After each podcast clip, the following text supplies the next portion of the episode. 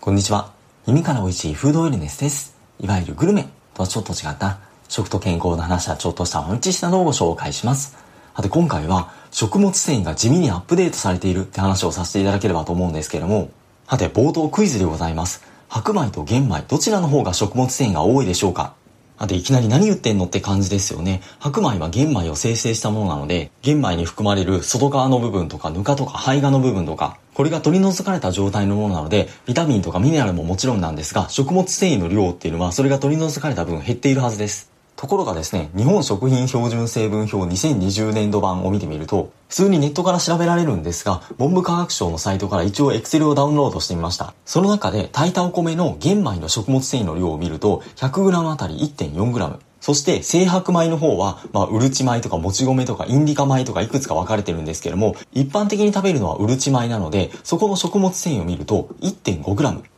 あれ？なんかおかしくない？って感じですよね。精白米、うるち米の方が数字の上では食物繊維の量が多いってことになっています。ちなみに胚芽米っていう項目を見ると、胚芽米って玄米よりは生成されているけど、胚芽の部分を残しているお米なんですが、食物繊維 100g あたり 0.8g っていう風になっていて、すなわち数字の上では白米のうるち米の方が食物繊維が倍近く多いっていう結果になっています。改めて申し上げておくと、変なサイトから情報を引っ張ってきているわけではなくて、文部科学省のサイトからデータをダウンロードしてきていますし、別で紙の食品成分表を見てみても、やはり同じ値になっています。ということで冒頭の答えは、白米、白ご飯の方が食物繊維が多い。なので食物繊維を多く取ろうと思ったら白米を取りましょう。っ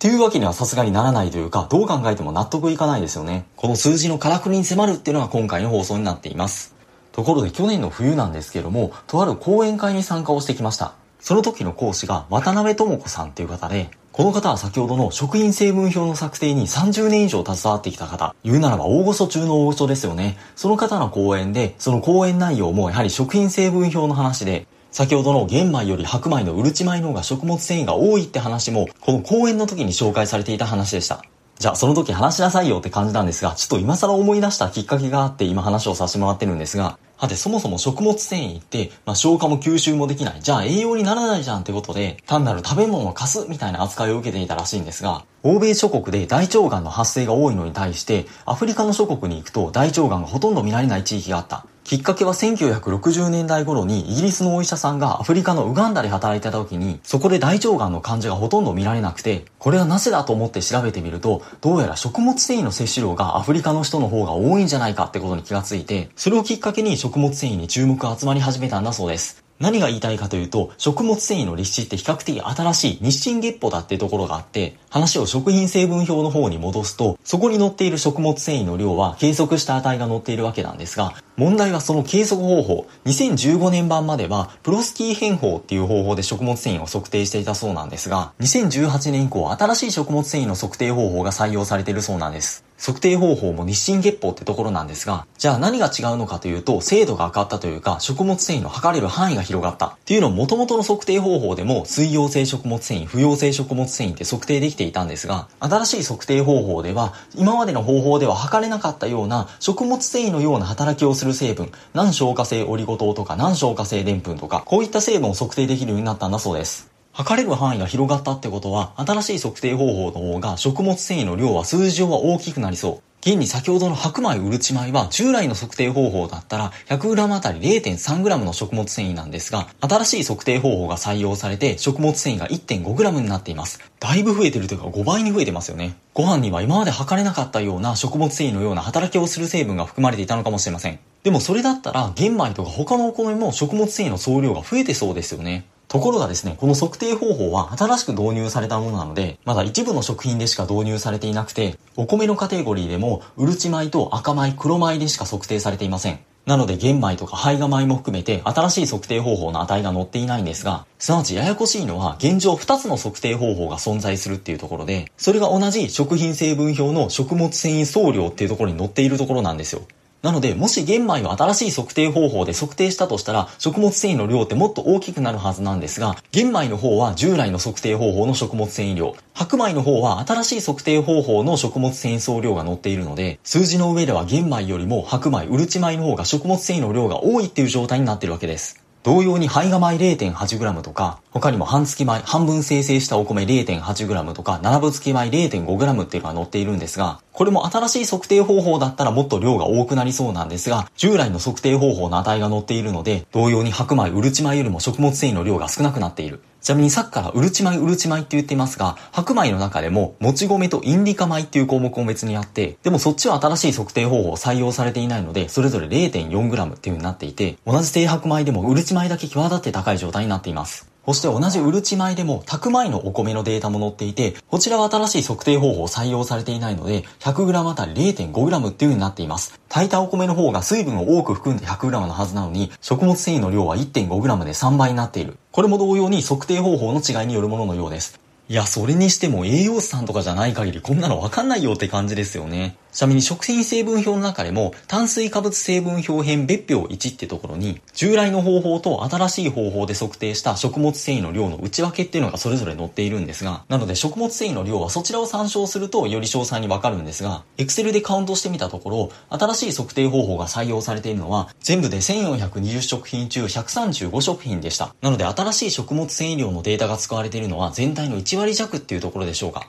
早く全部に新しい測定方法を採用して食物繊維の量を統一してほしいなってところなんですが、でもとりあえず大体このぐらいの値なんじゃないかっていう情報は欲しいところですよね。これも講演会で言っていた話なんですが、食品によっては推定可能なところがあって、例えばお米の項目では、うるち米以外にも赤米と黒米っていうのが新しい測定方法を採用されているんですが、赤米黒米って古代米とかって言われたりとかして、それぞれ色素を含んでいるからそういった色に見えるんですが、玄米との違いは基本的に色素を含んでいるかいないかの違いだけで、食物繊維の量も含めて基本的に他の成分には大差がないんだそうです。なのでこれが玄米とほぼほぼ同じ値だと推測すると、赤米が 100g あたり食物繊維 3.4g、黒米で 3.3g なんで、玄米もおそらく 3.3g ぐらい。となると白米うるち米が 1.5g なんで、なのでやはり玄米の方が食物繊維の量が多そうだってことが推測できます。なので冒頭の答えは赤米黒米の値から推測するとやはり玄米の方が食物繊維の量が多そうだっていうことになります。さてようやく当たり前の結論に持ち込めたところなんですがでもそもそもちょっと疑問湧きませんでしょうか？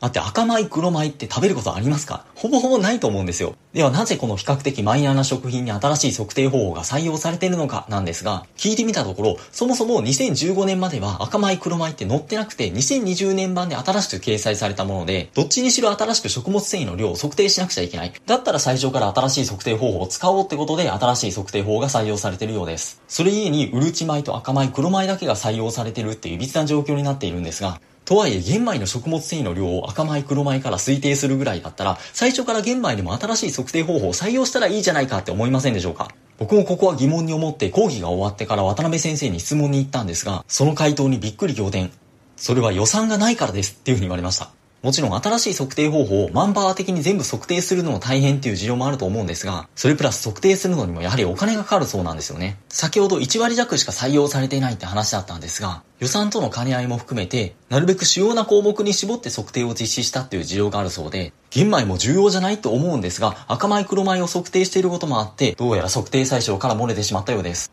いや、それにしてももうちょっと予算つけてあげてよっていう感じですよね。早く食物繊維の測定方法が統一されることを願うばかりなんですが、ただ食品ごとの細かいデータの数字よりもこっち気をつけた方がいいんじゃないかと思うのが食物繊維の目標量の数字の方で今成人男性で 21g 以上女性 18g 以上っていう風に定められているんですが海外に目を向けるとアメリカとかカナダでは1日 24g 以上ヨーロッパとかオーストラリア、ニュージーランドの目標量を見ると、成人男性で1日30から 35g、女性で 25g から 32g ぐらいになってるんだそうです。なので、目標摂取量と比べてこれだけ足りてないとかもっと食物繊維取ろうとか言われたりすると思うんですが、そもそもの目標量が低めに設定されている。というのも策定検討会報告書によると、本当はアメリカとかカナダの1日 24g 以上に設定したいけど、今の現状の成人の食物繊維摂取量がだいたい 14g ぐらい。そんな状態でいきなり欧米並みの目標量を設定しても心折れるというか実現可能性は低いと言わざるを得ない。なのでまずは当面目標とすべき値として低めに目標量を設定したんだそうです。なので細かい数字よりも日本人全然食物繊維取れてないっていうのと、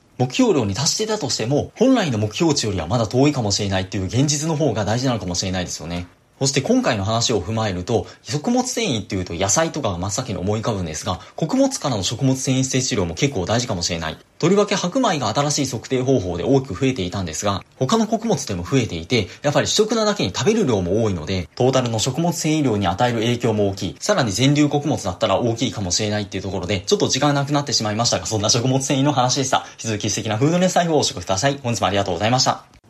はて、なんだか硬い話になってしまっていたら恐縮なんですが、今回この話をしようと思ったきっかけっていうのがありまして、それが小豆なんですよ。一個前の第269回で小豆の話をさせてもらった時に、小豆は食物繊維が豊富っていう話をさせてもらったんですが、ちょっと謎の現象が起きておりまして、というのも、家にある紙の食品成分表では、茹で小豆の食物繊維総量が 12.1g になってたんですが、ネット上で見るデータでは 8.7g になってたんですよ。いずれにせよ多いのは間違いないんですけども、数字が違うってことでちょっと放送前混乱してたんですよ。こういう細かいことで時間を食うっていうのは本当あるあるなんですけども、ただ原因が分かったんですよ。文部科学省のサイトで生後表っていうのが載っていまして、そこの茹で小豆の項目、令和3年12月27日に繁栄盛りを修正っていう風に書いてありました。実は小豆も新しい食物繊維測定法が採用されている数少ない食品の一つだったんですけれども、どうやらその数字が反映されてなかったみたいなんですよね。ただもちろん紙の食品成分表が自動アップデートされてるわけではなくて、それで数字がずれていたようでした。いや、そんなのやめてよっていうところで、でも食物繊維の量が変わったのはなぜっていうことで、この新しい食物繊維測定法の話を思い出して今回ネタにしているわけなんですが、でもここであれ？とまた新たな疑問が湧いたわけです。っていうのも、新しい食物繊維の測定法だったら、今まではたかれなかった難消化性オリゴ糖とか難消化性塩分とか測れるようになるので、食物繊維総量の数字は基本的に大きくなるはずなんですよ。現に Excel データから数えてみたんですが、新しい食物繊維測定法が採用された食品は135項目。そのうち赤米黒米みたいに、そもそも食品成分表に初めて載った食品が半分以上なので、元々載っていた食品で新しく測定され直したものは53品目ありました。そのほとんどが食物繊維の総量が増えていて、減っている食品は小豆含めて4品目だけでした。しかも小豆って茹でる前の乾燥小豆は新しい測定法で 15.3g から 24.8g に食物繊維量が増えてるんですよ。乾燥小豆だと増えてるのに茹で小豆で減ってるってますます謎ですよね。しかも乾燥小豆のデータはもともと反映されていたのに茹で小豆の方は反映されてなかったんですよ。これがただのミスなのか、その経緯も含めてよくわからなかったので、文部科学省の食品成分データベースの担当者にメールで質問してみることにしました。このチャプター収録しているのはさっきのチャプター収録してから1日後なんですけども、ご丁寧に回答をいただきまして、ちょっとガシッとした文章になりますが紹介させていただきます。ご創察の通り、一般的に新測定法では、低分子の水溶性食物繊維と、まあ、これあの、難消化性オリゴ糖とかの意味なんですけども、これが測定できるため、食物繊維総量としては値が大きくなる傾向にあります。今回お問い合わせいただいた茹で小豆の食物繊維の成分値は、分析値に基づき求められておりますが、ご質問の比較した際の値の大小の理由については、従来のプロスキー変法と新測定法の分析年度が大きく異なり、分析資料が異なること、また資料の分析過程での小豆特有の構造変化の可能性なども考えられますが、十分に調査ができていないため一概に理由を述べることができません。東方から明確な回答ができなくて恐縮ですが、詳しい知見をお求めの場合は、小豆や食物繊維の専門家にお尋ねください。っていう風な回答でした。まあ、要はよくわからないってことみたいなんですが、まあ確かに同じ小豆で同じタイミングで測定したわけではないので、食物繊維が測れる範囲だけではなくて、測るタイミングが違えば小豆の成分も変化すると思いますし、そもそも小豆って一括りに言っても、小豆によっての成分の違いもありそうですよね。小豆の成分変化は茹でることによってレジスタントスターチの量がむしろ増えるっていう報告もあるそうで、そのあたりは定かではないんですが、やはり測るタイミングと測るものによって結果が変わってくるってところなんじゃないかなと思いました。詳しくは食物繊維と小豆の専門家を教えてくださいってところなんですが、とりあえず文部科学省のご担当者さん本当にありがとうございました。ということで謎の報告チャプターになってしまいましたが、食品成分表の値は絶対的にはないんですが、日々アップデートされていて、しかもこれだけ膨大な項目あって、研究者とか関わっている方には本当に感謝しかないですよね。もっと国民の理解が増して、もっと予算つけてあげてほしいなと思ったりするんですが、それにしても新しい測定方法で、数字の上での食物繊維の量が増えたっていうのは面白いですし、本当日進月歩ですよね。他の大半の食品でも測定されて食物繊維の量が統一してくれるといいなと思います。いずれにせよ、今までの食物繊維測定量が少なめだったこと以上に、今の日本人の目標摂取量の定めが少なめに設定されていて、まだそれにすらも達されていない現実があるので、主食からの食物繊維摂取も含めて、やっぱり食物繊維しっかりとっていきましょうっていうところでしょうか。今回ちょっと長めになってしまったので、コメントのご紹介などはまた後日にさせていただければと思います。なかなかとお付き合いいただきましてありがとうございました。続き素敵なフードネスライフをお過ごしください。本日もありがとうございました。